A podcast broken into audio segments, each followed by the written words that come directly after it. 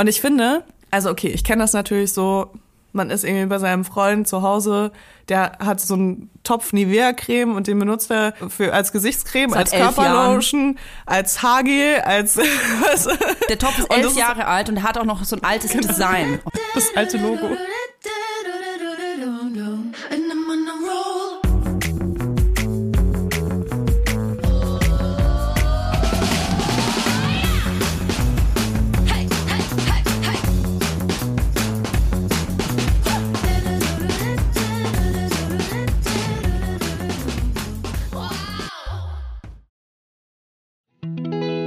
Kommt Werbung. Kommen wir zu unserem heutigen Werbepartner und das ist HelloFresh. Und ich kann dir sagen, liebe Leila, ich bin Chefköchin zurzeit zu Hause. Ich habe richtig Bock auf Kochen. Ich glaube, das hat auch mit einer ganz gewissen Zeit äh, was zu tun und zwar mit der Spargelzeit. Ich liebe Spargel, ich liebe weißen Spargel, ich liebe grünen Spargel und ich habe ein Gericht gekocht äh, mit HelloFresh, weil ich normalerweise immer dieselben Spargelgerichte mache. Ich kann nämlich nur eins, aber dank HelloFresh kann ich jetzt ein zweites und zwar gerösteter Lachs mit grünem Spargel, Estragonsoße, ich liebe Estragon und Radieschen-Apfelsalat. Ich sag dir, ich fühle mich wie in einem in so einem Bauernrestaurant, aber so ein bisschen gehoben, mit so weißen Stühlen draußen, wenn ich die Augen zumache, weil ich bin immer noch in meiner Küche. Hausmannskost. Ey, richtig geil. Da habe ich mich sehr gefreut über das Rezept. Mhm. ist für mich so ein, äh, so ein Premium-Alman-Salat einfach. Ja, Wirklich, ist also, auch. Würde ich nie auf die Idee kommen, Radieschen und Äpfel in Köstlich. den Salat zu schmeißen. In Kombination, aber klingt mega lecker. Nach so einem richtig, so einem Sommersalat. dieser grüne Spargel zusammen mit dem gerösteten Lachs, mir läuft schon wieder das Wasser zusammen im Mund. Das ist so lecker gewesen. Dein Gericht kann es nicht toppen. Kann es nicht. Nee, kann das auch nicht. Muss ich ehrlich sagen. Diesmal hast du einfach gewonnen. Ich hab gewonnen. Ich versuch's erst gar nicht. Ich versuch's erst gar nicht. Ähm, das klingt wirklich nach dem besten Rezept. ähm, ja, mit HelloFresh kriegt ihr äh, wöchentlich, wenn ihr wollt, eine Kochbox nach Hause mit äh, super einfachen Rezepten, die ihr ganz easy nachkochen könnt und die nicht lange dauern, die so etwa 30 Minuten im Schnitt brauchen. Es gibt aber auch welche, die nur 15 Minuten brauchen. Und das Tolle ist, äh, es kommen alle Zutaten in genau der Portion schon geliefert, die ihr auch braucht für das Gericht. Das heißt, ihr habt super wenig Abfälle. Ähm, HelloFresh achtet darauf, auch den Müll gering zu halten, auch Mhm. was Verpackung angeht. Und ähm, ihr könnt halt wirklich Sachen frisch kochen. Ihr habt ein mega abwechslungsreiches Menü mit über 40 Rezepten, aus denen ihr wöchentlich auswählen könnt. Oder ihr macht es so wie ich und lasst euch einfach überraschen. Es gibt verschiedene Kriterien, die ihr ankreuzen könnt vorher, wenn ihr zum Beispiel vegetarisch esst oder wenn ihr kleine Kinder zu Hause habt. Da gibt es auch so Familienrezepte. Und es ist einfach nur geil. Ey, Ich finde auch vor allem HelloFresh, also gerade mit Kindern geil, weil, also ich tappe oft in diese Falle, dass man sagt, oh, was soll ich denn jetzt schon wieder kochen? Weißt du, man, man muss ja dauernd kochen, wenn man Kinder irgendwie hat. Ich, ich meine, ich kann ja nicht immer ins Restaurant gehen und trotzdem will man aber Abwechslung zu Hause haben und da ist HelloFresh wirklich eine geile Alternative. Ähm, vor allem, wenn man vielleicht nicht so der heftigste Koch, äh, Kochprofi ist. Also ich würde sagen, ich kann gut kochen, aber man hat halt so seine speziellen Küchen, die man kann und den Rest, da denkt man, ach, das mache ich nicht so viel Aufwand. Und mit HelloFresh kann man auf jeden Fall äh, in der Welt der Kulinarik viel dazulernen. Absolute Empfehlung. Mit dem Code HFWalbers, alles groß geschrieben, HFWalbers, spart ihr in Deutschland bis zu 120 Euro, in Österreich bis zu 130 Euro und in der Schweiz bis zu 140 Franken. Den kostenlosen Versand für die erste Box gibt's obendrauf und natürlich ist der Code für neue und auch für ehemalige Kunden und Kundinnen gültig. Alle Infos und die Links zum Einlösen des Codes findet ihr wie immer in unseren Shownotes. Werbung Ende. Hallo und herzlich willkommen zu einer neuen Folge Vibers an diesem Montag. Fresh. Oh scheiße, ich habe fresh gesagt. Das fand ich schon ein Scheißstart. Fresh, wow. Okay, Die- aus Hackenburg. Für alle unsere HörerInnen ist die Woche jetzt gelaufen. Danke, Toja. Danke, danke für deine Freshness, Toya Diebel. Äh, neben mir sitzt natürlich noch die bezaubernde Layla Lowfire. Wie ist es bei euch auch so regnig? Regnig? Re regnerig? Das, wird das jetzt hier so ein, so ein Mutti-Talk? Das macht man doch so. Man informiert sich erstmal übers Wetter. Jetzt kann jeder, der den Podcast hört, mal kurz aus dem Fenster gucken, wenn er es noch nicht getan hat. Bei mir klatschen die ersten kleinen Tröpfchen ans Fenster. Es ist ein bisschen muckelig, muss ich sagen. Für mich ist es ein typisches Montagswetter. Passt. Wenn man so eigentlich gar, also es ist Montag und man ist so ein bisschen, okay, die neue Woche beginnt, aber eigentlich habe ich auch gar keinen Bock auf die neue Woche. Es ist grau draußen, ich würde gern liegen bleiben, aber ich muss arbeiten. So fühlt sich das gerade an. Okay. Also mir geht's hervorragend. Ich freue mich, endlich hier in meiner kleinen Kammer zu sitzen und Ruhe zu haben. Ich komme schließlich direkt aus dem Urlaub und möcht, müsste eigentlich total entspannt sein. Bin aber total abgestresst, weil mir mal wieder, obwohl ich schon länger Mutter bin, eingefallen ist, dass Urlaub mit Kindern gar kein Urlaub ist. Ja, jedes Mal macht man irgendwie den gleichen Fehler. Man denkt ja auch immer, dass Kinder so ein bisschen länger schlafen im Urlaub, weil die Luft irgendwie frischer und besser ist. Aber drauf geschissen, meine Kinder ähm, haben quasi so eine Eieruhr in sich. Und es ist ganz egal, wo sie auf der Welt sind. Und ich glaube auch, wie lange man sie wach hält. Um 6.27 Uhr rasselt diese Eieruhr. Und dann geht's los. Auch im Urlaub. Richtig schön. Äh, Ich glaube, es ist auch so ein bisschen so, je cooler der Urlaubsort ist, desto früher wachen die Kinder auf, weil die wollen ja auch was vom Tag haben. Also, Ja, total. Und dann ist auch noch Ostern. Und ich glaube, bei, bei Kindern in sehr kleinem Alter, die haben ja so kein Zeitgefühl. Das heißt, wenn du, ich, eigentlich darf man gar nicht sagen, so nächste Woche ist Ostern. Oder noch viermal schlafen, dann ist Weihnachten. Ich glaube, das checken die gar nicht, weil dann ab diesem, ab diesem Tag ist quasi Weihnachten, Ostern, Geburtstag ist immer später. Kennst du das? Ich habe später Geburtstag. Ich habe, ich hab, morgen ist Weihnachten. nee, bei uns ist das anders tatsächlich. Okay, du hast anscheinend äh, ein kleines Wunderkind zu Hause. Bei uns ist das leider ähm, noch nicht so. Äh, Wunderkind ich- würde ich es nicht nennen. Bei uns ist dann jetzt Ostern. Ist jetzt so. Ostern? Also, Das ist eigentlich, dann, dann ist es eigentlich noch schlauer von deinem Kind. Weil dann müsstest, müsstet ihr alles sofort feiern. Ähm, Leila, ich habe ohne dein Einverständnis einfach entschieden, dass wir eine neue Kategorie haben. ja, habe ich gesehen. Was, was geht da bei dir? Musste ich auf äh, Ins Instagram lesen. Ja, ich, das ist ein kleiner Test. Ich, ich freue mich, dass du meine Stories äh, ganz brav innerhalb von 60 Minuten updatest. Natürlich, ja, das ist das Erste, was ich morgens mache, ist gucken, ob Toja irgendein geiles Selfie gepostet hat. Oh, ja, das kommt ja leider nicht so oft vor zur Zeit, weil ich einfach, ich fühle mich einfach nicht so geil, aber es kommt. Ähm, ich habe mir nämlich gedacht, Leila, unsere Fragen aus der Community, die, ähm, wie soll ich sagen, die sprudeln ja immer. Die Leute lieben es, uns Fragen zu stellen. Und deswegen habe ich gedacht, hey, wieso eröffnen wir nicht einmal mal eine Kategorie? Fragen aus der Community. Wunderbar. Wir haben hier ein paar Fragen reingeschickt bekommen, liebe Leila, und eine möchte ich direkt an dich weiter, weiter, weiter swipen. Pass auf. Und zwar äh, fragt eine Hörerin, liebe Leila, wieso? Wer ist der Vater deines Kindes? Ne? Die kommt noch, die kommt noch, die kommt jedes Mal. ist immer so Q&A. Wieso okay. findet man in Pornos Sachen gut, die man selber nie machen würde? Oh mein Gott, darauf habe ich so viele Antworten. Wirklich? Ja, soll ich, soll ich eine kurze Antwort oder eine lange Antwort? Ich nehme erstmal die kurze. Ja, die kurze wäre, weil sehr viele realistische Faktoren wegfallen. Das wäre meine äh, kurze Antwort. Es ist einfach so, du guckst ein Porno und da sind zwei Leute, die haben richtig Bock aufeinander und zufällig finden sie das gleiche geil. Also wenn du natürlich einen coolen Porno anschaust, ansonsten findet eine Person das geil und die andere Person äh, bekommt halt Geld dafür. Wenn du das jetzt aber überträgst auf das reale Leben, dann hast du einfach zwei Menschen mit unterschiedlichen Bedürfnissen, unterschiedlichen Vorstellungen, unterschiedlichen Fantasien und Geschmäckern, ähm, die unterschiedlich sensibel sind. Und dann ist es noch so, dass du entweder diese andere Person sehr, sehr gut kennst und eben auch alle anderen Seiten an dieser Person kennst, die im Porno einfach gar nicht zu sehen sind.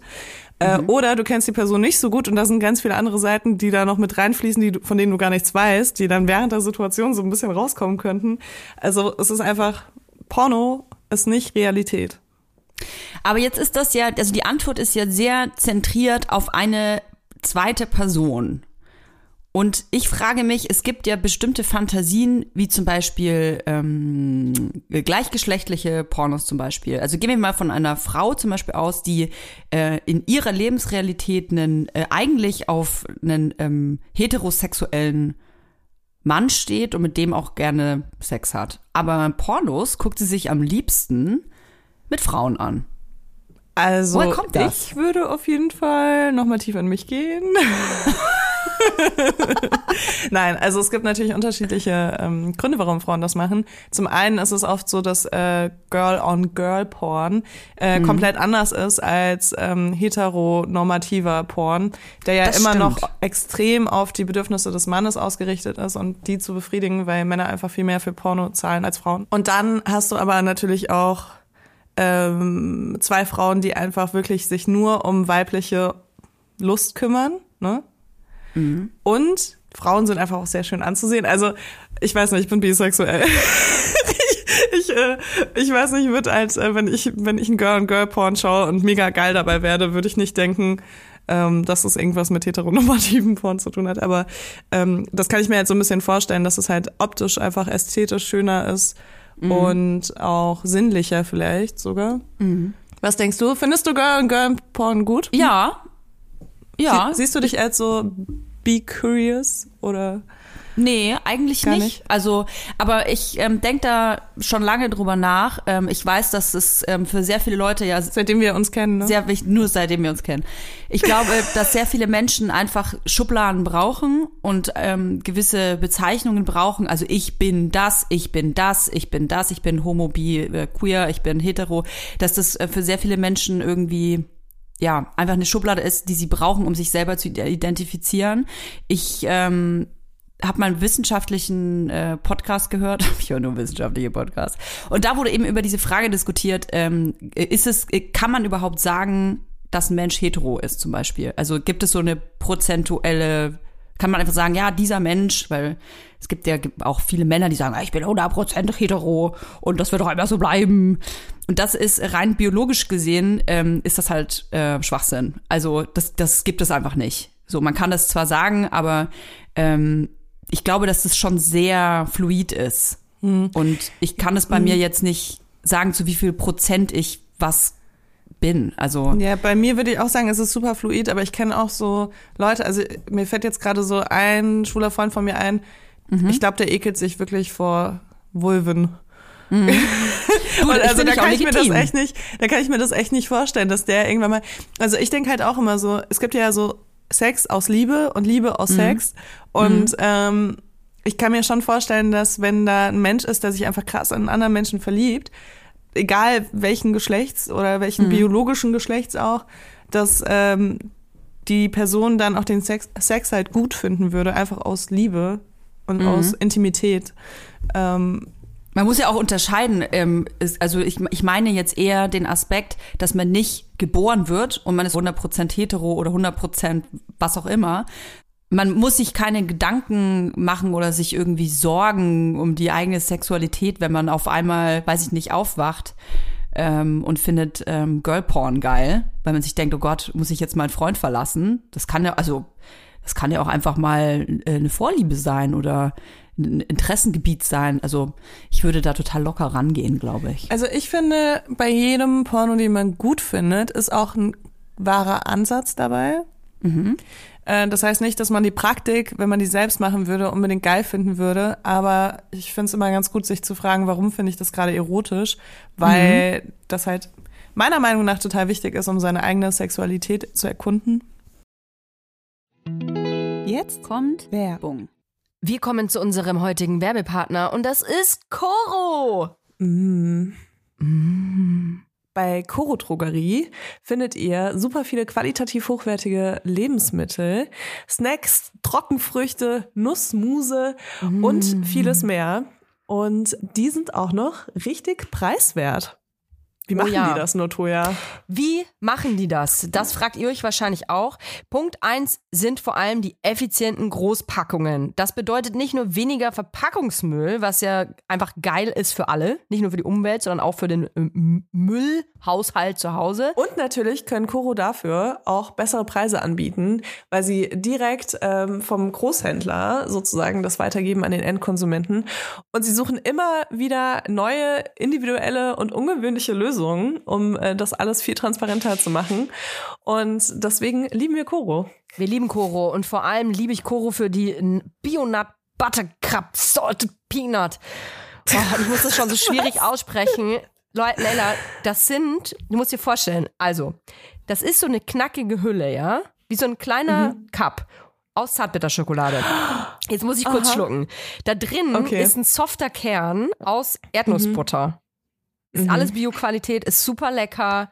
Und sogar vegan. Das wusste ich persönlich gar nicht, sehe ich aber gerade. Das ist übrigens auch praktisch für unterwegs. Ich leide ja, gerade wenn ich unterwegs bin und sehr gestresst bin, weil ich zwei ähm, sehr anspruchsvolle Menschen mit mir dabei habe, leide ich oft an, an so Unterzuckerung und muss so ganz schnell irgendwie nee, was in den Schnabel reinfahren. Und dafür hat Koro mein geile. Snacks. Da kann man sich übrigens auch so ganze Boxen mit nur mit Snacks bestellen. Aber ganz ehrlich, so ein, so, ein, so ein Cup hat ja auch die perfekte Größe. Ne? Die kannst du einfach einmal in den Mund reinschieben. Du, sind 13 niemand Gramm. hat's gesehen. Nee, niemand Und hat's dann kaufst gesehen. du da heimlich dran. Ja, genau. Weißt du, und das, ist ja so auch ganz Happen, weich. oder? Das ist das Einhappen, das Oh, ist ganz geil. weich.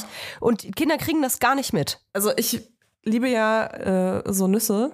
Und ich liebe ja auch vor allem Nüsse, die besonders gewürzt sind. Egal, ob das jetzt so Wasabi ist oder was äh, eher, sag ich mal, simpleres wie Salz und Pfeffer. Äh, ich mag das voll gerne. Und es gibt bei äh, Koro so Cashewkerne, die mit Chili gewürzt sind. Und das Krasse ist einfach, so, was denkst du, was so ein halber, halbes Kilo Cashewkerne kostet, wenn du es im Supermarkt kaufst, ne? Ein halbes Hier Kilo. kostet einfach- bestimmt 20 Ja. Euro oder so. 25? Hier kosten halt 500 Gramm Cashewkerne mit Chili, 12,50 Euro. Und das finde ich ist ein Preis-Leistungs-Verhältnis, da kann ich mir gerne, gut und gerne so eine halbe Packung reinziehen, ohne dass ich mir denke, dass ich mich damit verschulde. Und ähm, deswegen, also ich liebe einfach diese gewürzten, die, ich habe bei Koro auch noch nie eine eklige Gewürzmischung auf Nüssen gehabt oder so. Irgendwie hat mich alles immer überzeugt bei denen.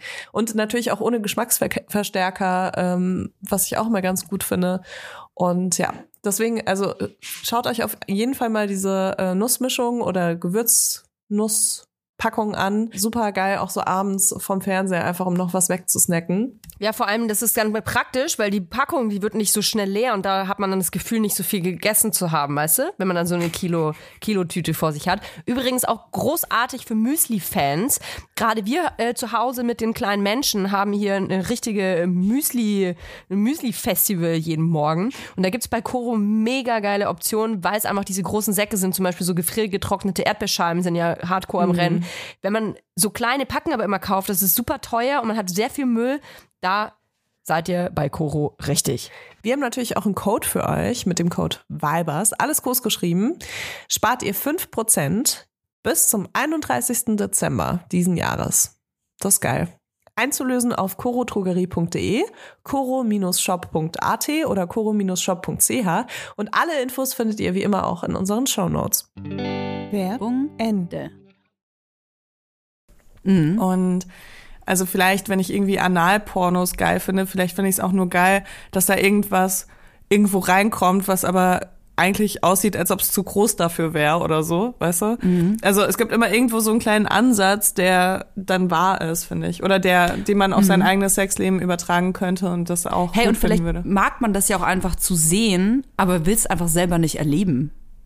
Weißt du, was ich meine? Also äh, gerade das, was du angesprochen hast mit Anal, also ich hab Freundinnen, die ähm, auch sagen so, boah, ich habe selber ausprobiert, ist aber nicht mein Ding. Ja, voll.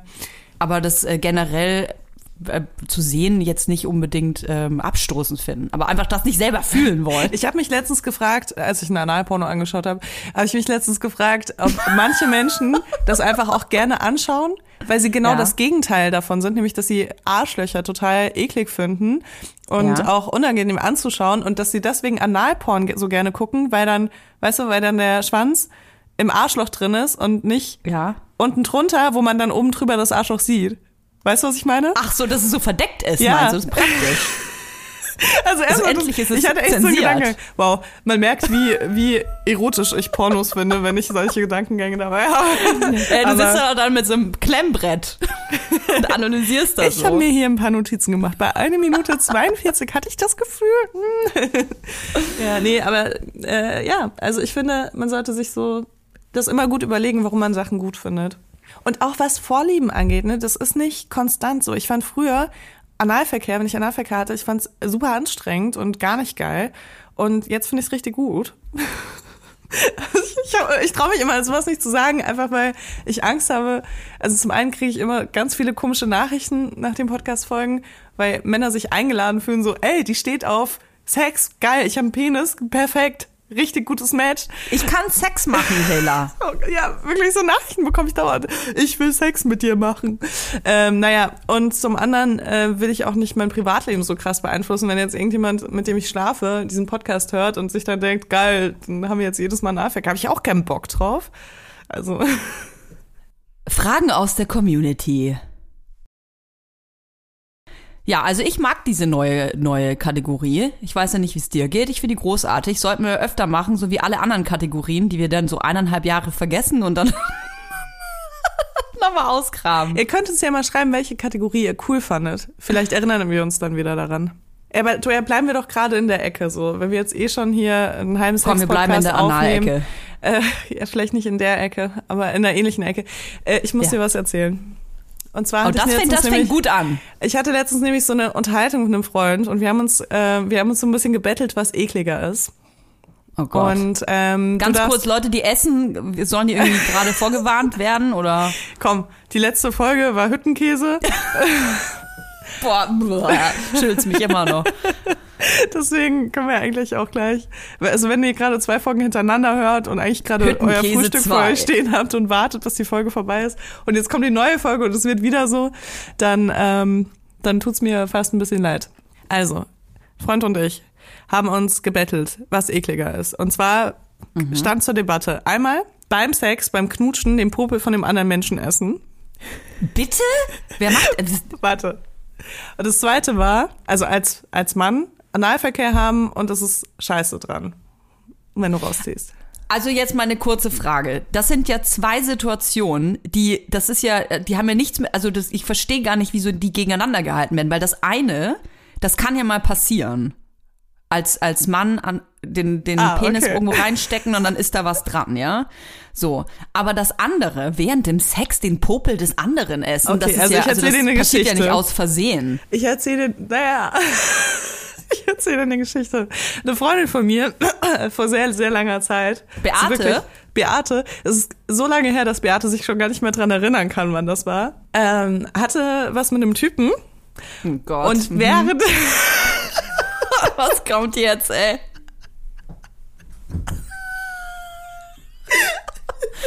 Oh, mein Kopfkino ist schon so heftig am Ballern. Das ist so schrecklich. Ich hoffe, Beates Typ hört das jetzt nicht, aber ähm, ich glaube, der weiß nämlich gar nichts davon. Und zwar ist es nämlich so. Scheiße, Mann. Weißt du, ich mache seit, ich mache seit wie vielen Jahren Podcast? Seit sieben, seit acht Jahren mache ich Podcast. Und ich weiß, Ja. dass jede Geschichte immer von der Person gehört wird, über die man spricht. Und trotzdem erzähle ich immer noch jede fucking Woche irgendeine Scheißgeschichte über lieben wir. jemanden, der einfach sterben wird, wenn er das hört. Naja, also Beate, vor sehr unbestimmter Zeit ähm, hatte Beate was mit einem Typen. Und während sie so richtig wild übereinander hergefallen sind, ähm, geht er kurz so zurück mit dem Kopf, weil, äh, weißt du, sie haben so geknutscht und dann geht er so zurück mit dem Kopf und sie sieht so, wie da so ein Popel ist an seinem Nasenloch. Und ja. Beate war aber gerade auch so mittendrin und hat es gar nicht geschafft, schnell genug irgendwas zu sagen. Und dann kam schon wieder dieses Gesicht irgendwie und dann haben sie weiter geknutscht. Und Beate ist auch so ein bisschen so, dass sie eine leichte Konzentrationsschwäche hat. Jedenfalls hat sie dann kurz wieder vergessen, dass da dieser Popel ist. und irgendwann geht dieser Typ zurück mit dem Kopf und Beate hat irgendwas im Mund und sie guckt so. Sie guckt so und der Popel an der Nase ist verschwunden. Das ist ekelhaft. Was macht Beate? Also, weißt du, man könnte.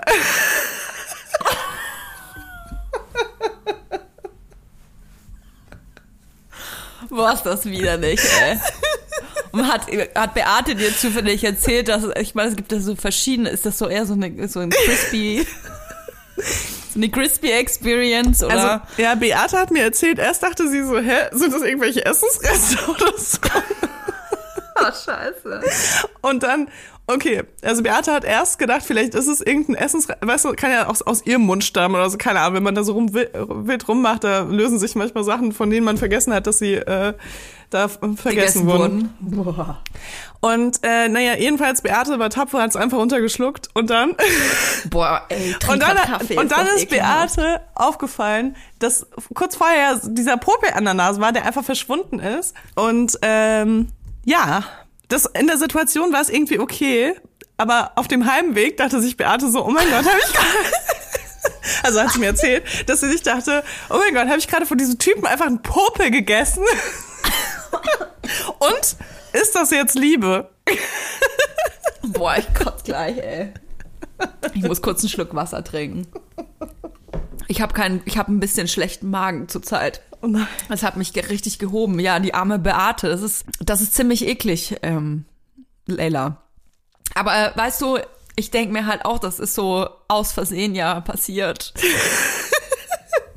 ich glaube, ich würde tatsächlich ähm, mich für, auch für dieses Szenario entscheiden, wenn ich müsste. Ich würde lieber den Popel essen. Ja? Mhm. Ich glaube, ich würde lieber jemanden über ähm, warte mal, wie drückt man das weniger vulgär aus? ähm, mich über äh, eines Gliedes entleeren. Wirklich? Wirklich? Ja, ja, weil ich mir denke, komm, wer Analverkehr haben will, der muss damit leben. Also ich finde nicht, dass man als, als Mensch, der mit jemand anderem knutscht, das Risiko eingeht, Popel zu essen. Das ist mir Ja, absolut neu. Und ich habe das nicht. Ich habe nichts unterschrieben vorher. Also Beate auch nicht. Und äh, Und Beate auch nicht. Ja, ihr könnt jetzt ja äh, mal da draußen überlegen, welches Szenario ihr euch äh, aussuchen würdet. Ey, es gibt ja auch so fürchterliche Sachen, die einfach äh, während äh, dem Sex passieren können. Ehrlich gesagt, ich finde beides grausig. Ich finde alles auch was mit Geruch, starken Gerüchen. Weißt du, das kann dir mal passieren, es ist beides auch nicht schlimm. Aber bei mir ist es eher so, dass ich glaube, ich habe einfach keinen Bock auf so heftige Gerüche. Und für mich wäre das ein heftiger Upturn, Szenario 2, weil es ja auch riecht und ich habe da einfach gar keinen Bock drauf. Boah, mich hebt's schon wieder. Ich glaube, wir müssen über was, wir müssen über was anderes reden. okay, wir reden über was anderes. Aber ich freue mich, wenn ihr uns äh, eure Sexunfälle schreibt. Oh, sehr gerne. Vielleicht können wir mal eine große Sexunfall-Folge machen. Bis dahin gibt es eine, ähm, einen Trend, über den wir sprechen müssen. Unsere liebe Julia, unsere Redakteurin, die bereitete uns immer ganz liebevoll ähm, so ein Sheet vor, das sogenannte Hüttenkäse-Sheet, das kennt ihr ja schon. Und dieses äh, Sheet hat ein Thema aufgegriffen, was ich zum ersten Mal höre, lese. Es liegt aber auch daran, dass ich mittlerweile schon eine Social Media Oma bin und nichts mitbekomme, was auf TikTok irgendwie äh, trendet oder viral geht. Es geht um das Phänomen Boyfriend Air. Hast du schon mal was davon gehört? Ja, und ich finde das absolut, also es steht absolut im Gegenteil zu meinen, ähm, zu meinem Glauben. zu, Ja? meiner, zu meiner Theorie. Ja. Also wir können ja mal kurz Okay. sagen, was das ist. Äh, es geht um ein Phänomen, das vor allem auf TikTok behandelt wurde, ähm, dass man angeblich schlechter aussieht, nachdem man Zeit mit seinem Freund, also mit seinem festen Freund, mit seinem Boyfriend verbracht hat.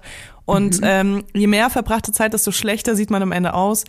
Also von wegen so verschwindendes Make-up, neue Pickel, fettige Haare. Angeblich soll das daran liegen, dass Männer ihre Bettwäsche selten wechseln, keine Face- und Bodycare-Produkte besitzen und unhygienischere Buden haben. Und äh, das Gegenteil davon ist dann Girlfriend Air und das wiederum soll für einen Glow-Up sorgen. Und ich finde, also okay, ich kenne das natürlich so, man ist irgendwie bei seinem Freund zu Hause, der hat äh, so einen Topf Nivea-Creme und den benutzt er äh, für als Gesichtscreme, Seit als Körperlotion, als Haargel, als was? Der Top ist elf ist- Jahre alt und er hat auch noch so ein altes Design auf jeden Fall. Und der hat ganz oben drauf, Das kennst du das, wenn so alte Töpfe, wenn da so eine Schicht drauf ist, das ist so eine, so eine, die ist schon so matt und klebrig. Und wenn, immer wenn du das anfasst, diesen Deckel, dann hast du so auch so ganz bisschen so Fusseln an den Händen, weil das ist, das ist wie so ein kleines Fell, das schon auf dieser Schale drauf ist.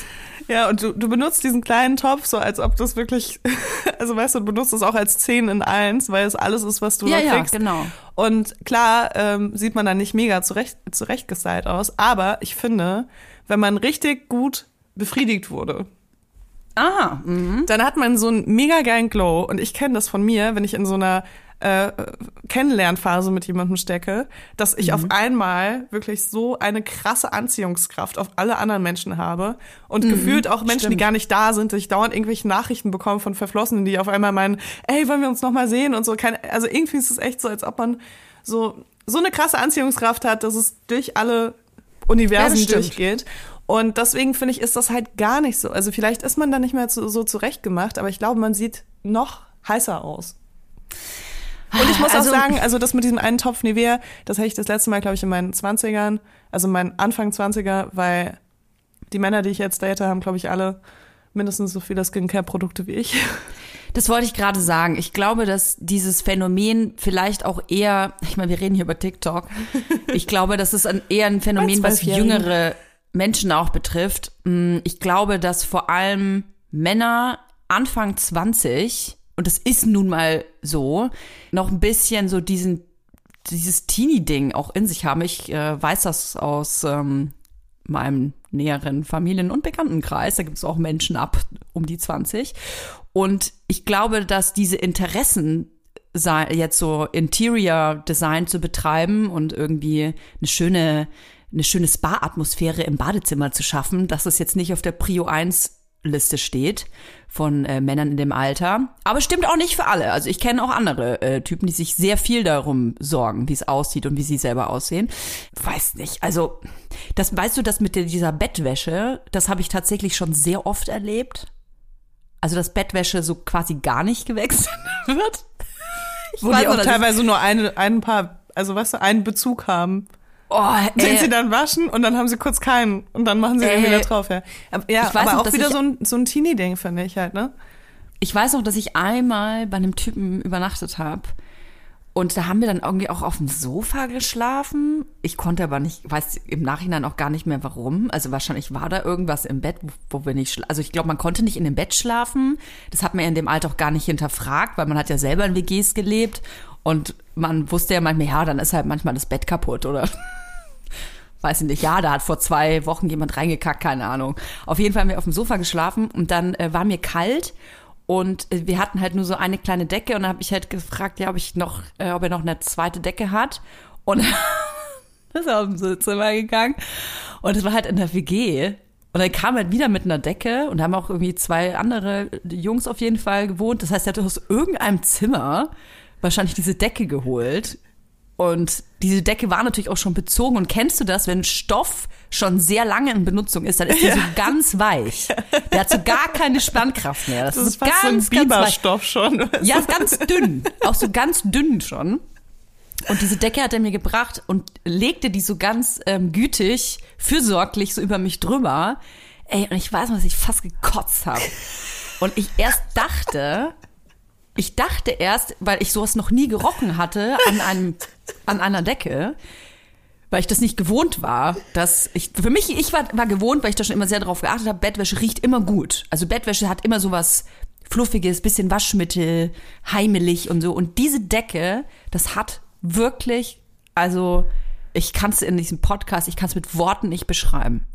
Also das ist wirklich so schlimm gewesen, dass ich ohne Decke geschlafen habe, weil ich das so schlimm fand. Oh Gott. Aber das, was ich im Nachhinein, was ich nicht verstanden habe, diese Decke war ja in Benutzung. Das heißt, ein Mensch hat ja weiterhin mit dieser Decke geschlafen. Ja, also in dem Alter nimmt man schon viel mit, glaube ich, und hat schon sehr viele Badezimmer gesehen. Ich weiß auch noch, dass ich mal im Badezimmer war, wo ich dann ähm, duschen wollte und dann war Spülmittel in der Dusche. Also da wurde einfach gespült in dieser Badewanne, weil die keine Waschmaschine, äh, keine Spülmaschine hatten. Und die haben aber auch das Spülmittel zum Waschen von sich selbst benutzt. Das war auf jeden Fall crazy, muss ich Mhm. Das sagen. ist die 30 in 1 Flasche. Das, das, das war heftig. Oder so, dass, ähm, weißt du noch, äh, wenn man manchmal seine Zahnbürste vergessen hat und manchmal muss ich zugeben, dass ich dann heimlich mit der, ohne das auch zu sagen, habe ich dann einfach die Zahnbürste von dem Typen benutzt. Ah. Aber die, es gab so manche Zahnbürsten, wenn die sich dann schon so ganz auseinander gespreizt haben. Wenn diese, wenn diese kleinen Borsten von der Zahnbürste sich dann schon so eingekullert haben. Boah, ja. Hm? Ja, Ja, heftig. ich weiß, was du meinst.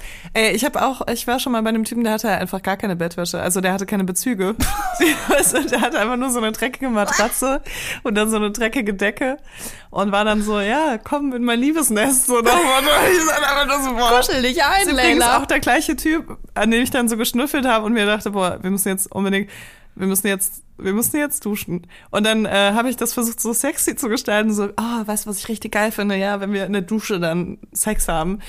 Und Mit dann, Duschgel. und ja, und dann wollte ich ihm die Haare waschen, weil die so gestunken haben. Ja gut, ich habe die. Geschichte schon mindestens zweimal bei Besser als Sex erzählt. Aber Ähm, dachte so, okay, jetzt wasche ich den einmal, weil ich fand den echt richtig heiß, ne? Also das war Boah, absolut dass du mein dann trotzdem Bock Traumtyp. auf den hast. Ja, ich, weißt du, ich habe mir Mühe gegeben. Weißt du, ich habe ihm eine zweite Chance gegeben. Ich dachte mir, vielleicht hat er es einfach nicht geschafft, heute duschen zu gehen. Und dann, ähm, dann standen wir da in seiner komischen Badewanne und ich mach so Shampoo auf die Hände, will an seinen Kopf und er so, nein! Und ich war so, warum nicht? Und er so, dann liegen meine Haare nicht gut. Oh Gott, ey. Und ich glaube, der hat die einfach nie gewaschen. Die waren so eklig fettig. Die waren so eklig, ey, Toja, es ging noch weiter, aber egal. Ähm, damals war ich einfach noch ein richtiger Keeper. Inzwischen würde ich, glaube ich, einfach nach Hause fahren und mir denken, ganz ehrlich, dann esse ich lieber eine Tüte Chips und Krass, gehe eine ne? Stunde früher schlafen. Also, Woher glaubst du, kommt das, dass man ähm, damals, wenn man in dieser Situation war, liegt das nur mit dem Alter zusammen, dass wenn man in der Situation ist und gerade wenn es mit Sexualität zusammenhängt, dass man nicht aus der Situation rausgeht und sich denkt, ja okay, komm, ich dann ziehe ich das jetzt durch bis zum Schluss. Also zum einen liegt es daran, wenn du einen Sex-Podcast hast, hast du eine ganz andere Motivation, schlimme Situationen zu erleben. Das muss ich wirklich zugeben. Und ich habe mich ganz oft gefragt in Aha. Situationen, ob ich die auch gemacht hätte, wenn ich nicht damals einen erfolgreichen Sex-Podcast gehabt hätte. Wirklich? Der also jede um, Woche um Stoff zu haben? Ja, irgendwie denkst du dir so, oh, könnte eine lustige Geschichte werden, wenn ich jetzt nicht nach Hause gehe. ähm, aber das war auf jeden Fall nicht der Hauptgrund. Also ich habe mich da jetzt auch nicht äh, dafür irgendwie dann so. aber, aber was halt auch so ein Ding ist, als ich jünger war, wollte ich viele Situationen halt, also viele neue Situationen erleben. Das war so voll mein Kick. So, oh mein Gott, das hast du noch nie erlebt. Also egal, ob das schlimm oder Ja, okay. gut war. Das Krass. war einfach was, was man neu erlebt hat. Das ist halt so typisch Anfang 20er.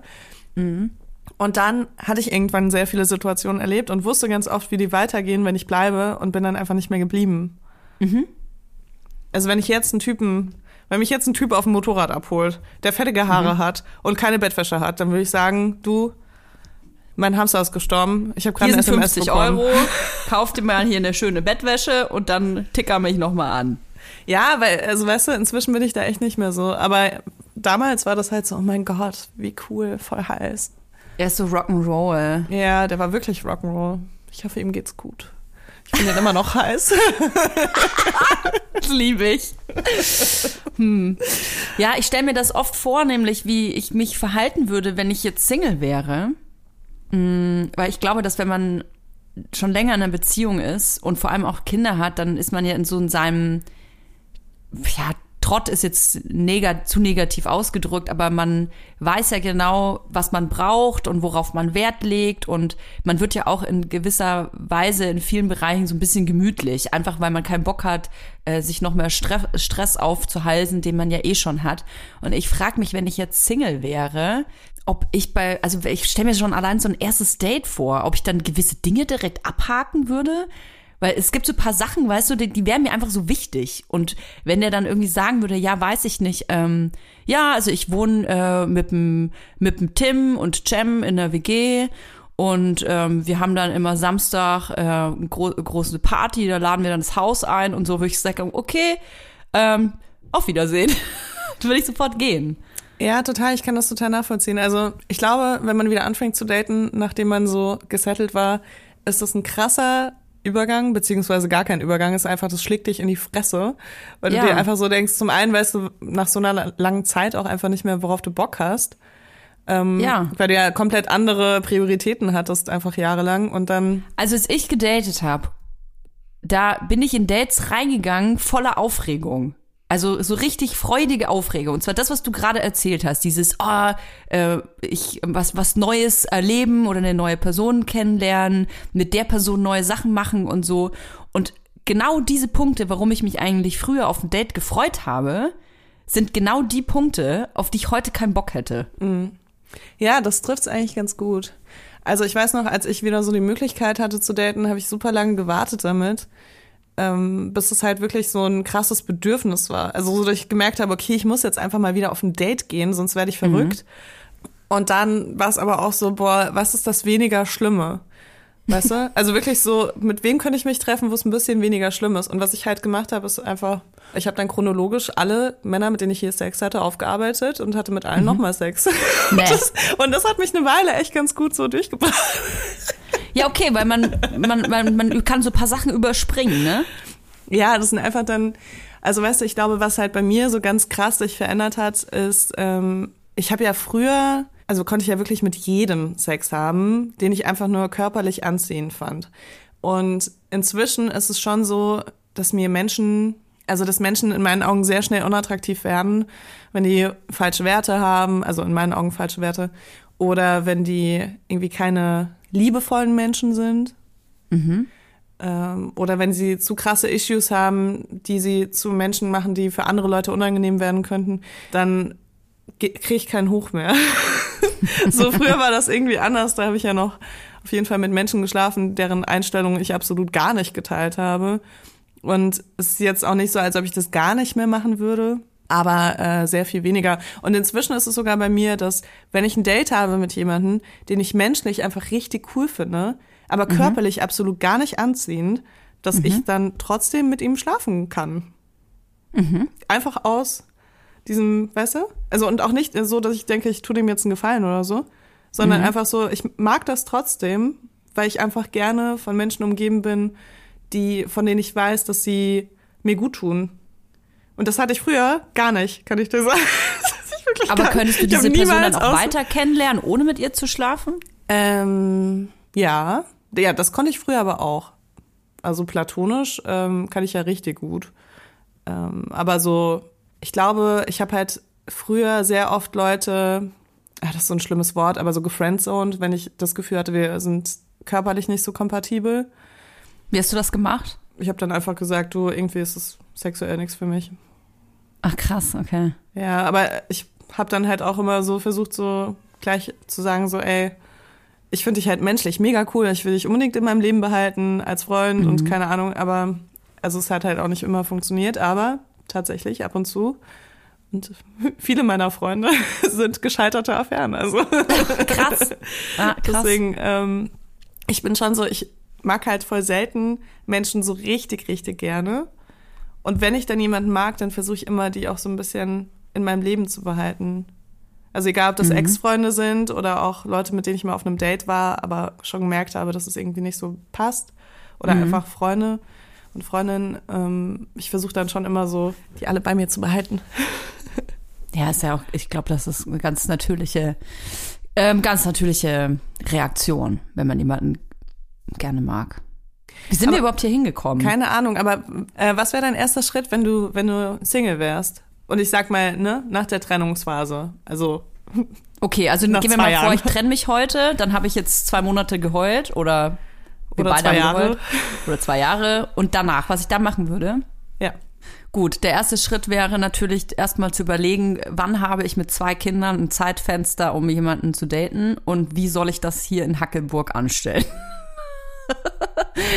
also ich glaube, der erste Schritt wäre, dass ich äh, natürlich die, die organisatorischen Kram machen würde. Ich würde Kinder verpacken und dann würde ich wahrscheinlich nach Berlin fahren, weil das ist so mein, natürlich mein, wie soll man sagen, mein natürliche, mein Habitat.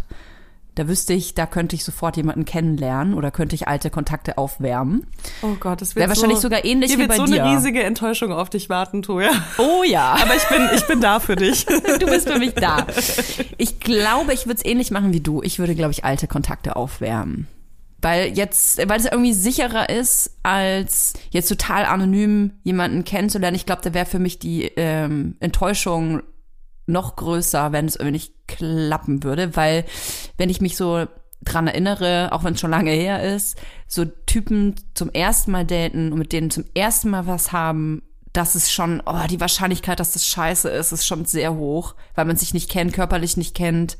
Da ist ja vielleicht manchmal Alkohol mit im Spiel und so gewesen. Also das war irgendwie in den seltensten Fällen, dass ich da rausgegangen bin und am nächsten Tag gesagt habe, boah, zehn von zehn. Ja, Das und was noch der dazu Hand kommt, finde ich, wenn man so ein volles Leben hat mit Kids, Arbeit und so weiter, ist ja auch, ähm, wenn jemand so Chaos mitbringt. Mhm. Und das hast du ja nicht immer so unter Kontrolle. Also manchmal denkst du dir ja so, manchmal entschuldigst du so ein Verhalten, was eigentlich gar nicht geht, weil du denkst, ja, aber er hat mir ja erzählt, wie das und das gelaufen ist in seinem Leben und er meint es ja Mhm. nicht so böse. Und dann schwupps, bist du in so einem Ding drin, was einfach nur noch Chaos mit sich bringt. Mhm. Und da bin ich halt so super empfindlich, weil ich mir das einfach nicht leisten kann, energetisch und zeittechnisch.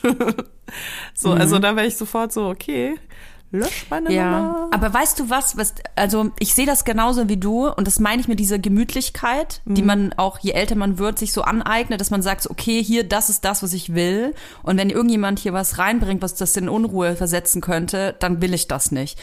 Ähm, ich glaube, ich hatte das aber schon mal im Podcast gesagt, dass ich halt, ähm, dass ich manchmal vergesse, dass man eben immer nur von sich selber ausgeht, aber man vergisst, dass man selber ja auch Chaos mitbringt.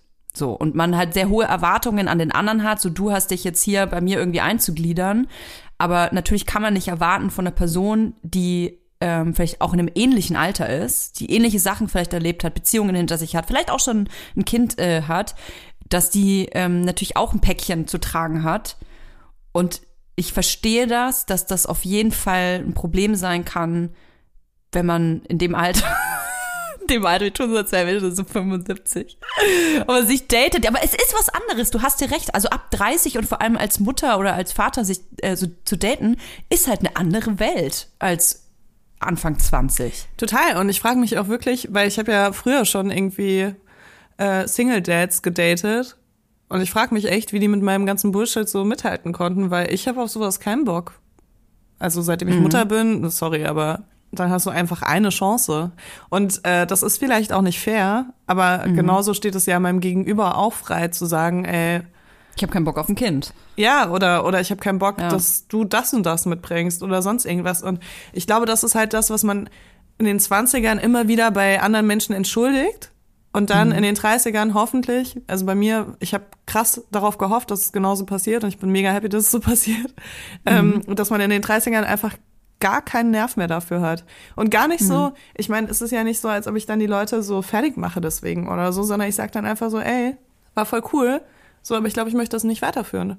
Und Vielleicht also passt das einfach von den Lebensmodellen nicht. Ja, Grenzen setzen ist doch was total Gesundes, was man ja eigentlich gefühlt sein ganzes Leben lernen muss. Also Mhm. bei mir ist das zumindest so. Und ich bin total froh, dass es so natürlich passiert. Und auch klar, wenn ich, auch natürlich, wenn ich dann Leute aus meinem Leben ausgrenze, die das vielleicht nicht verdient haben, ist es doch trotzdem meine Entscheidung. Und ich weiß doch, was ich an Energie in Menschen rein investieren kann. Und wenn ich davon einfach nicht so viel übrig habe, ist es doch auch dem anderen gegenüber total fair zu sagen, ey, bis Mhm. dahin komme ich mit und ansonsten musst du alleine weiter. Also, als ich so Anfang 20 war, habe ich auf jeden Fall immer gesagt, also wenn ich einen Typen kennenlerne, dann darf der kein Kind haben. Das war für mich super wichtig. Einfach muss man jetzt auch dazu sagen, dass ich natürlich ein Leben geführt habe, was sehr wild war und ähm, sehr mh, partylastig war und viel mit Arbeit und so. Und für mich war es einfach, weil ich überhaupt gar keine Erfahrungen auch hatte, auch im Freundeskreis äh, mit Kindern. Niemand hatte Kinder irgendwie dass ich das für mich so per se ausgeschlossen habe. Für mich war das so No-Go. Wie ist das für dich gewesen und glaubst du, es gibt Männer oder potenzielle Partner, die sagen würden bei dir, ja, ähm, nee, was Ernsteres nicht, weil da ist ein Kind da? Und kannst du das verstehen? Also ich könnte es total verstehen, wenn das jemand so sagt, äh, weil wenn man dann was Ernstes hat, dann, also kommt natürlich immer ein bisschen drauf an, wie die äh, Situation ist, ob das Kind halt immer bei einem Elternteil ist oder ob man sich da abwechselt. Ähm, ich denke mir so, Leute, die Wechselmodell haben, die können vielleicht auch so eine Beziehung führen, wo das Kind gar nicht involviert ist, weil die halt immer wieder so einen längeren Zeitraum haben, wo sie auch available sind ohne Kind. Ähm, Ich glaube, bei mir ist klar, wie das aussieht. Mein Kind wartet im Auto, während ich Dates habe. Nein. Kauf eins, bekomm zwei. Nein, das äh, ist natürlich ein Witz. Aber wenn mich jemand fragt, wo mein Kind ist, sage ich immer im Auto. Und dann sage ich, dann sage ich aber auch, aber keine Sorge, der Hund ist da und ich habe Fenster aufgemacht. ähm, nee, aber ja, keine Ahnung. Also ich finde halt, ähm, bei mir ist es auf jeden Fall so, dass ich nicht als Mutter date. Also ich bin nicht auf der Kann ich Suche. voll verstehen. Ich bin Kann nicht auf voll der Suche verstehen. nach irgendjemandem, der irgendeine Lücke füllt in meinem Leben. Ich habe nicht das Gefühl, dass ich irgendwelche Lücken habe. Du suchst nicht nach einem neuen Vater für dein Kind. Nee, absolut gar Ja. nicht. Ich suche ja noch nicht mal nach einem neuen Partner für mich. Deswegen, ähm, Ja. ich habe ein Ja. sehr ausgefülltes Leben und meistens bin ich auch sehr happy damit. Also klar gibt's immer sehr viele Variablen, über die wir uns dann hier auskotzen. Aber abgesehen davon bin ich total zufrieden mit meinem Leben und könnte mir das schöner gerade nicht vorstellen. Mit meinem Kind und der Arbeit und allem, was ich so mache. Also ich bin irgendwie so, ich fühle mich total angekommen Und ich suche halt nicht nach irgendjemandem, der jetzt noch so dazukommt. Äh, und wenn ich natürlich jemanden jetzt kennenlernen würde, der da irgendwie reinpasst, dann wäre das natürlich was anderes. Aber es, ich finde es halt immer so, wenn du halt danach suchst, dann ist es, dann musst du, glaube ich, sagen, hey, ich bin Mutter oder ich bin Vater und ich habe so und so viele Kinder und die sind so und so. Und dann haben, spielen die so eine Rolle, wenn du, wenn du datest. Und bei mir war das halt noch nie der Fall. Ich glaube, man muss jetzt, man muss jetzt unterscheiden. Du hast dir gerade gesagt, du, äh, wenn du datest, du suchst ja auch keinen Partner für dich. Deswegen suchst du auch keine Person, die eine, eine Verantwortung übernehmen soll. Ich glaube aber natürlich, dass der, ich lehne mich mal aus dem Fenster, dass der größere Teil von, ich nehme jetzt einfach mal die Frau als Beispiel, von Frauen mit Kindern, wenn sie daten, schon jemanden suchen, der in der Theorie, wenn es nicht nur um Sex geht, auch eine, ähm, eine neue Rolle annimmt. Nicht jetzt unbedingt die Rolle des Vaters, das ist vielleicht schon immer zu viel, aber wenn man sich als Mutter von einem Kind einen Partner wünscht, der dauerhaft da sein soll und im Leben sein soll, dann soll dieser Mensch ja auch ähm, eine gewisse Rolle einnehmen beziehungsweise sich damit auseinandersetzen, dass da noch eine weitere Person im Haushalt lebt, die man nicht ignorieren kann und die auch äh, Bedürfnisse hat und ähm, die, ich, ich sage das jetzt so, weil ich ja selber ähm, äh, so groß geworden bin, dass meine, ich bin ja nicht mit meinem Vater groß geworden, dass das klar war, dass wenn neue Männer da sind und bei mir jetzt waren, ich spreche jetzt einfach über mich, dass diese Männer natürlich auch eine Aufsichtspflicht haben oder bestenfalls nett zu dir sind oder zu dem Kind. Ja, also bei mir ähm, passiert schon einiges, bevor, bevor da irgendwelche Schwellen übertreten werden, sage ich Was mal. ja auch super ist. Ja, was einfach mein Ding ist, ne? Also das, ich würde das gar nicht so judgen, weil ich finde, wenn du halt als alleinerziehende Mutter oder als alleinerziehender Vater äh, einen neuen Partner, Partnerin suchst und wirklich halt jemanden suchst, der Teil deines Lebens wird, ne? Es ist ja auch total legitim und es ist auch total legitim zu sagen, mir fehlt irgendwas in meinem Leben und deswegen date Voll. ich. So, ich Ja. will gar nicht jetzt äh, so sagen, dass es irgendwie dann schwach ist oder sonst irgendwas. Es ist nur einfach nicht nichts, was ich gut aushalten kann, weil ich bin so, wenn, wenn ich das Gefühl habe, irgendwas fehlt in meinem Leben, dann muss ich das optimieren. Und wenn das dann andere Personen mit involviert, dann ändere ich lieber was bei mir, als dass ich darauf hoffe, dass dann das passende Puzzleteil da irgendwo draußen auf mich wartet oder so. Aber es geht ja manchmal einfach nur um Liebe, um Bedürfnisse, dass man sich einsam fühlt und nicht immer nur die Liebe vom Kind haben will, sondern vielleicht auch einfach mal abends zusammen mit jemandem kuscheln will oder einfach eine bessere Hälfte da haben will. Ich kann es total verstehen, dass man nicht, wenn man, also dass wenn man alleinerziehend ist, dass man sich danach sehnt, jemanden zu haben. Ja, ja, absolut, absolut. Und ich meine, du bist ja auch die meiste Zeit dann irgendwie am Arbeiten oder mit deinem Kind und manchmal ist es einfach Mhm. geil, auch mit einem Erwachsenen zu reden. ja, so blöd das klingt, ne? Ja, es Aber ich ist sag so, dir, es ist so. so vier Tage, äh, vier Tage Ostern, ne? Also wir haben auch was mit Erwachsenen gemacht, aber halt weniger, als ich sonst so im Tagesablauf irgendwie Kontakt habe. Und ich denk dann auch irgendwann so, oh mein Gott, so langsam ist da ein krasses Defizit bei mir. Aber ich gleiche das dann halt anders aus. Ich nehme mir dann halt eine Babysitterin, so, weil es halt irgendwie geht und mache dann was anderes. Aber genau, das wollte ich jetzt gar nicht sagen. Aber ich denk mal, wenn du mit der Intention datest, dass da wirklich jemand ähm, dazukommen soll, dann ist das doch auch voll, vollkommen legitim, wenn du, bevor du dich richtig darauf einlässt, siehst, wie dein potenzieller neuer Partner mit dem Kind agiert. Das ist ja total relevant für, für das, Ja, wie das irgendwie auch. wird. Und ich finde es immer so schwierig zu sagen, ja, aber es ist besser, wenn man das Kind erst raushält oder so, weil das ja ein total krasser Faktor ist. Und wenn du merkst, dass, äh, keine Ahnung, Detlef, den du letzte Woche auf einen Kaffee getroffen hast, wie Detlef einfach total überfordert ist mit Kindern und einfach Mhm. gar nicht so, wo es einfach so gar nicht so flutscht. So, ich finde es total okay, wenn man dann sagt, okay, dann möchte ich Detlef halt nicht mehr wiedersehen, weil Kinder, Mhm. also ganz ehrlich, mein Kind sieht so viele Erwachsene. Ne, mein Kind kommt mit zur Arbeit teilweise.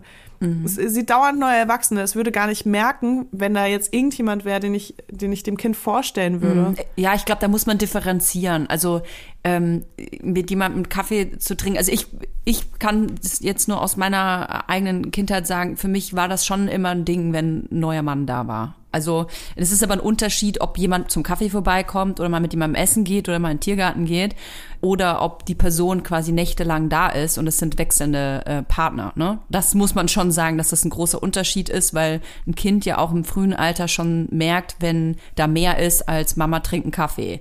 Und ähm, ich glaube, da muss man einfach differenzieren. Ich finde das aber ganz wichtig, was du sagst. Man muss sehen können, ob eine Person, wenn man für sich schon denkt, ach, für, zu mir würde sie gut passen, äh, dass man rausfinden muss, passt diese Person aber in unser Konstrukt. Weil, und das kann ich auch aus eigener Erfahrung sagen, es gibt Männer oder auch natürlich Frauen, die sind nur an einer Person interessiert und zwar an der Person, mit der sie die Beziehung haben wollen. Und da wird dann schnell mal, weil sie vielleicht verliebt sind oder ein großes äh, Interesse haben, vorgegaukelt, sage ich mal, ja, ja, ich, ach, das stört mich überhaupt nicht und ich bin total kinderlieb. Wird Ich sag mal so, zukünftig alleinerziehende Eltern werden das kennen. Ja, es, ist nicht, es ist nicht nur so, dass, äh, dass man das äh, mit äh, Fremd, Fremdpartnern haben kann, dieses Gefühl, das sag kann ich auch mal. Ne? mit dem Vater oder Mutter deiner Kinder passieren. Absolut, ne? Und diese Phase kann auch relativ lang sein, dass dieses, äh, dass dieses Interesse dann auch da ist. Und es war bei mir auch so, dass mir gegenüber ähm, ein Interesse gezeigt wurde und auch eine Empathie gezeigt wurde, die mich als Kind sehr begeistert hat und die mich auch dann äh, euphorisiert hat, weil ich dann natürlich war, ach toll, ja, natürlich will ich diesen neuen Mann äh, unter demselben Dach haben, da freue ich mich, ganz toll, weil ich Aufmerksamkeit bekommen habe. Und ähm, nach ein paar Monaten ist es ja wie bei äh, jeder Maske, die man sich aufsetzt als Mensch, fällt die halt irgendwann und dann ist dieses Interesse weg und das Kind schaut schön doof. Und ich finde, deswegen ist es wahnsinnig wichtig, dass man als ähm, Mutter oder Vater wenn man eben einen neuen Partner, Partnerin kennenlernt, ganz, ganz sen versucht, sensibel zu sein, auch wenn ich weiß, dass diese rosarote Brille sehr, sehr, sehr, sehr milchig sein kann, dass man aber versucht, dem Kind zuliebe ähm, ganz wache Sensoren zu haben, um zu gucken, ist diese Person ähm, wirklich interessiert an einem Konstrukt, so wie ich das habe, oder will sie eigentlich nur mich? Und das Kind wird halt so, ja, Hingenommen. so halb toleriert. So, ja. so, ja, dann ist das halt auch da. Weil das, das kann wirklich für ein Kind äh, einfach scheiße sein. Ja, aber ich finde teilweise, also ich habe jetzt nicht viel Erfahrung, muss ich sagen, ne? Also nicht viel Erfahrung mit Patchwork-Familien, seitdem ich Mutter bin. Ähm, aber ich denke mir so, wenn man das äh, von vornherein sieht, wie jemand so ist, ich kann mir das auch vorstellen, dass es gar nicht so schlimm wäre für mein Kind, wenn ich einen Partner hätte, der nicht so ein Familienpartner ist, sondern der mein Partner ist.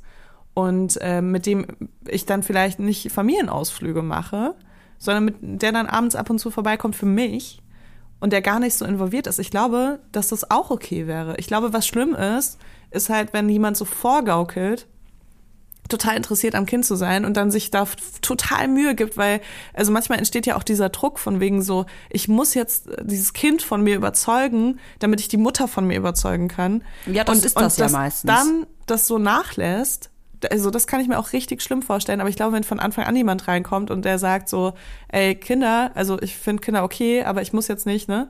Also, Und das irgendwie so geklärt ist, so, du musst jetzt Ja, hier das keine ist mit dir geklärt, aber nicht fürs Kind. Rolle einnehmen, aber findest du nicht, dass wenn man das von Anfang an so macht, dass es auch okay wäre?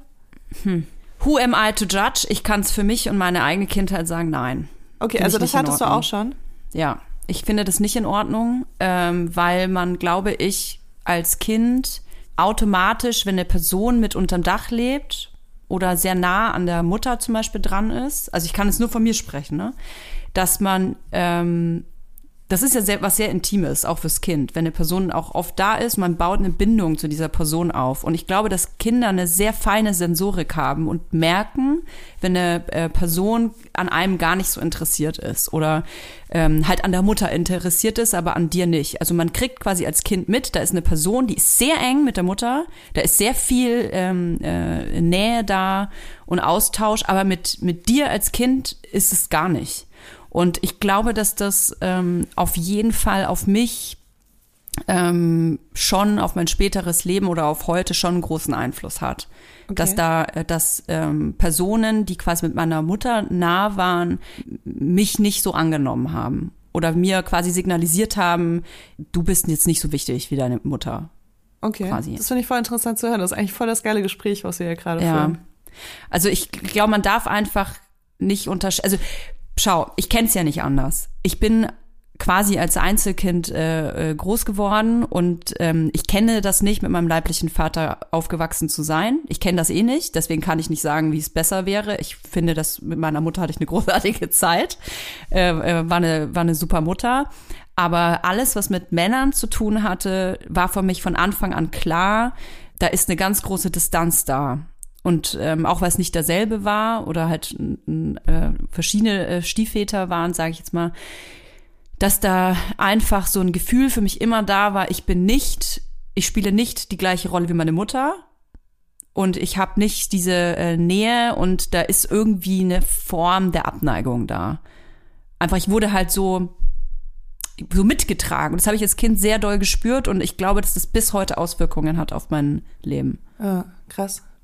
Ja, ich frage mich auch so, ob, ähm, ob das nicht auch so ein bisschen genera äh, generationsmäßig ist, weil weißt du, die Generation von unseren Eltern, da hatten Männer Mhm. ja noch eine ganz andere Rolle auch. Also, und das ist ja auch alles so ein bisschen Theorie. Also, ich habe auch noch nie jemanden kennengelernt, wo ich mir dachte, ah, den finde ich voll gut, aber der hat nicht so Bock auf Kinder und dem stelle ich jetzt mein Kind vor oder so. Also, in der Situation Mhm. war ich jetzt einfach noch nicht. Das ist ja so ein bisschen hypothetisches äh, Gerede. Aber ja, ich frage mich auch, ob das dann so. Also wir, wir erwarten ja jetzt von Männern in unserem Alter ganz andere Sachen auch, als äh, damals erwartet wurde.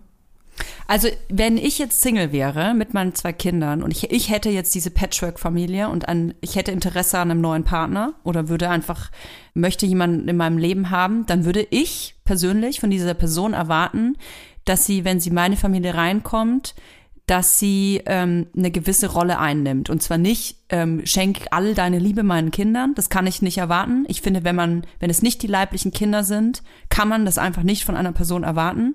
So gib dich jetzt genauso auf für diese Kinder, wie ich das tue. Ähm, aber ich würde erwar schon gewisse ähm, Sachen erwarten, wie zum Beispiel, keine Ahnung, sowas wie, ja, organisatorische Sachen, Kinder wegbringen, äh, Essen machen, diese Sachen halt. Ja, aber wenn man so in einer richtigen Beziehung ist, ne, dann ist das ja auch selbstverständlich, dass man sich so gegenseitig entlastet. Aber ja, nee, aber stimmt, das ist so ein bisschen konträr zu dem, was ich eigentlich gerade gesagt habe, mit dem, ob das möglich wäre, dass man auch nur so für sich so einen Partner hat. Ich, also was, was, weil was wäre das dann? Wäre das dann, weißt du, ich bin Also ich habe das schon, ich, ich äh, habe mir das ja nicht ausgedacht, ne? Mhm. Ich habe das schon bei anderen alleinerziehenden Müttern gesehen, dass die das teilweise haben, dass sie so einen Partner außerhalb von diesem Familienkonstrukt haben, der da Mhm. nicht so hundertprozentig involviert wird. Äh, warum auch immer, also keine Ahnung. aber lebt der dann bei denen? Nee, nee, nee, Aha, gar nicht. okay. Also das, das ist ja eh was anderes. Ich würde auch niemals Das finde ich schon mal ein Pluspunkt.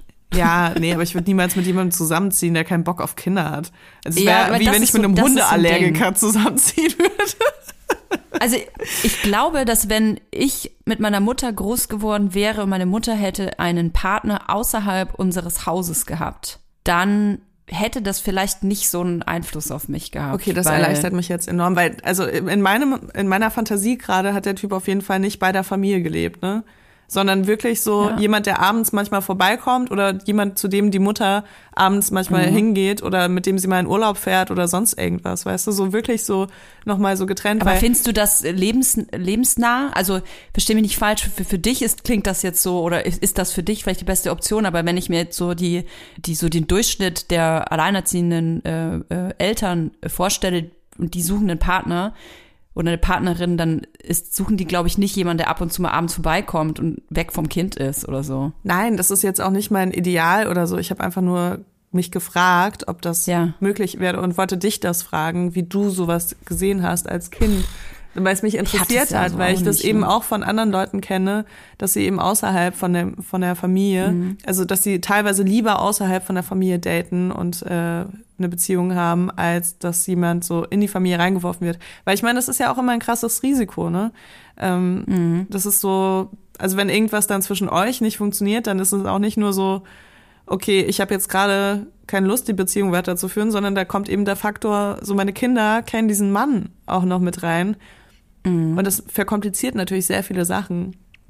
Also ich kenne es natürlich noch von den Anfangsphasen. Ähm, wenn man, wenn eine Frau einen Mann äh, dann da kennenlernt, in meinem Fall, dann äh, wohnt der Mann ja nicht sofort zu Hause, sondern der hat ja auch ein eigenes Zuhause wahrscheinlich. Und Im besten ähm, Fall. diese im besten Fall, und da ist ja eine Kennenlernphase da.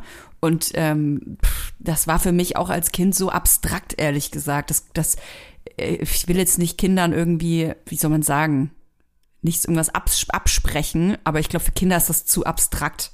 Sich das, also die verstehen das gar nicht. Ja, Mama hat halt einen äh, Partner und da, da, da, diese Gefühlswelt ist da, glaube ich, noch gar nicht so da, weil den Menschen kennt man ja gar nicht und da hat man noch gar keine Bindung zu. Aber ich glaube, dass es einfach ein sehr sensibles Thema ist, sobald eine Bindung dazu kommt. Also sobald die Person ähm, regelmäßig ähm, in, im Umfeld des Kindes ist, ähm, spielt es einfach eine Rolle, diese Dynamik. Und ähm, Ja. ich, was, glaube ich, ein großes Problem ist, ist, dass ähm, man manchmal eben diese rosarote Brille anhat und gar nicht merkt, ob diese Person quasi überhaupt ein Interesse am Kind hat oder ob da vielleicht das Kind zu kurz kommt oder so. Und also ich kann es wiederum nur, von mir sagen, ich und ich weiß ja selber, wie das ist, wenn man die rosarote Brille aufhat, dann sieht man einfach viele Sachen nicht. Und deswegen kann ich nur sagen, wie wichtig das ist, dass man diese, dass man versucht, so sensibel wie möglich zu sein gegenüber dieser Dynamik. Also ich muss sagen, ich sehe das als eins meiner Talente. Ich sehe das sogar bei meinen Freunden, wie sie mit meinem Kind umgehen. ja, es ist wichtig. Weil es gibt einfach, es gibt einfach Leute, ich weiß, die machen das, weil sie mich sehr lieben. Und weil ich jetzt halt ein Kind habe seit mehreren Jahren und die wollen, dass wir uns alle wohlfühlen, wenn wir uns sehen und die versuchen dann ganz viel mit meinem Kind zu interagieren und jeder zieht so ein bisschen eine Show ab, ne? Es ist ja auch so, ich bin auch eine bessere Mutter, wenn ich mit meinem Kind draußen bin und die ganze Zeit von Leuten beobachtet werde oder mit anderen, weißt du, mich mit meinen Freunden treffe, die ich nicht so oft sehe oder so, die nicht meinen Alltag so krass kennen, dann versuche ich auch ein bisschen ruhiger zu antworten, wenn mein Kind gerade, keine Ahnung, sich mit einer Gabel ins Auge dir mit einer Gabel ins Auge sticht. mir mit einer Gabel ins Auge sticht. Ähm, also das meine ich jetzt gar nicht. Das ist ganz normal, glaube ich, dass man Ja, versucht auch, auch. irgendwie so äh, als gute Mutter wahrgenommen zu werden oder als äh, guter Kinderfreund oder sonst irgendwas. Mhm. Aber ich meine schon so, es gibt Leute, da sehe ich das ganz klar, die haben eigentlich gar keinen Bock auf Kind und die sind auch so ein bisschen so, die sagen dann immer, ja klar, nimm das Kind mit und so. Und man merkt aber so, irgendwie hätten sie gerne, also entweder sie führen dann die ganze Zeit Gespräche, wo ich einfach nicht will, dass mein Kind das mitbekommt, wo ich die ganze Zeit sagen muss, so, könntest du mir vielleicht von dem Video, wo sich zwei Leute aufs Maul hauen, irgendwie später erzählen, wenn das Kind nicht mehr da ist. So. Ähm, oder, äh, weißt du, also jeder hat so ein bisschen so sein Ding und ich finde, dass es total wichtig ist. Also ich sehe das als meine Aufgabe als Mutter, das eben auch zu unterscheiden. Und mein Kind freut sich über alle Leute. So, aber es ist natürlich ein Unterschied, mit wem ich dann mit Kind sehr viel Zeit verbringe. So. Weil Kinder bauen auch äh, Beziehungen auf zu äh, Familienfreunden. So, das darf man halt auch nicht vergessen. Und das ist auch so ein bisschen so eine Verantwortung. Also mein Freundeskreis hat sich jetzt nicht so krass verändert, seitdem ich Mutter wurde, aber die die Dynamiken in meinen Freundschaften haben sich verändert.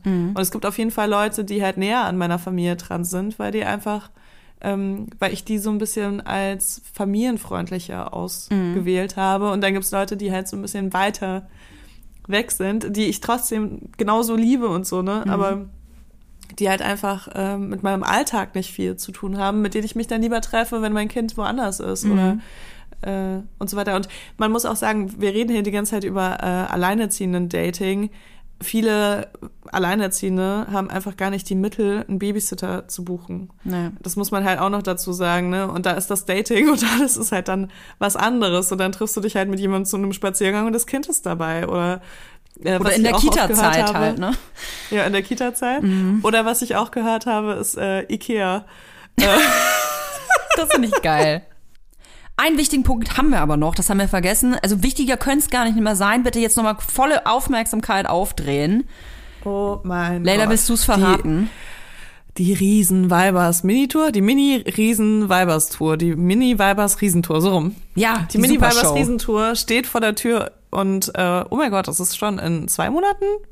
Ja, am Ja. 17. Am 17. Juni starten wir mit einer Show in Hamburg und am 19. sind wir schon direkt in Berlin. Wir machen quasi durch. Der kleine Hobbit Toya ist auch auf Reisen. Ich bin tatsächlich bin auch wirklich dabei. Ich stelle da kein iPad hin mit meinem Gesicht drin auf Leylas Schoß, sondern ich setze mich wirklich damit hin.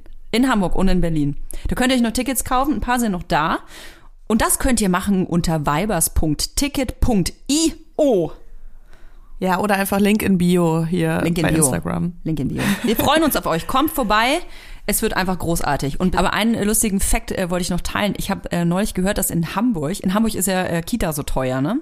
Und äh, ich habe gehört, dass ähm, das Smarland in Hamburg hat jetzt irgendwie so Zeitslots festgelegt, weil es einfach weil es einfach Eltern gab, die gedacht haben, scheiß auf Kita. Ich nehme hier schön umsonst das Smarland mit. Und einmal ihr Kind morgens ins Smarland gebracht haben, arbeiten gegangen sind und halt abends oder spät nachmittags halt das Kind wieder aus Smarland abgeholt haben. Krass, ey. Smart. Ich meine, wir lachen darüber, aber es ist so traurig. Ja, es ist eigentlich richtig traurig. weil das bedeutet nämlich, dass dass da eben so ein krasses Defizit ist und dass viele äh, Familien, die machen das ja nicht, weil sie sich das nicht leisten wollen, weißt du, sondern weil sie es einfach nicht sich leisten können. Richtig, Und das das, ist halt auch, so das. Schlimme daran. Ja, mit einer schönen, das, das war doch ein schöner Gedanke äh, zum Schluss des Podcasts. Wir, äh, Leila, hören uns nächste Woche wieder und äh, vielleicht mit irgendwas, was nicht ganz so eklig ist. Wir können ja mal gucken, was wir in unserem Hüttenkäsetopf noch so finden nächste Woche. Ich bin mir sicher, wir, wenn wir uns doll anstrengen, finden wir aber noch was. Definitiv. Dann habt eine schöne Woche und bis nächsten Montag. Der 7-One-Audio Podcast-Tipp. Hello, wir sind's, Max und Jakob von Beste Vaterfreuden. Und wenn ihr euch ein langweiliges Thema aussuchen könntet, ne, es gibt ja so richtig langweilige Themen. A, ich höre jemanden dabei zu, der Uhren zusammenbaut. Ich höre jemanden dabei zu, wie er Karten spielt. Oder ich höre jemanden dabei zu, wie er über seine Kinder redet. Letzteres sind wir bei Beste Vaterfreuden, aber es gibt doch viel mehr zu entdecken. Und wir kriegen immer wieder die Nachricht, dass uns erstaunlich viele Leute hören, die gar keine Kinder haben. Warum müsst ihr selber rausfinden? In Beste Vaterfreuden. Jeden Dienstag überall, wo es Podcasts gibt.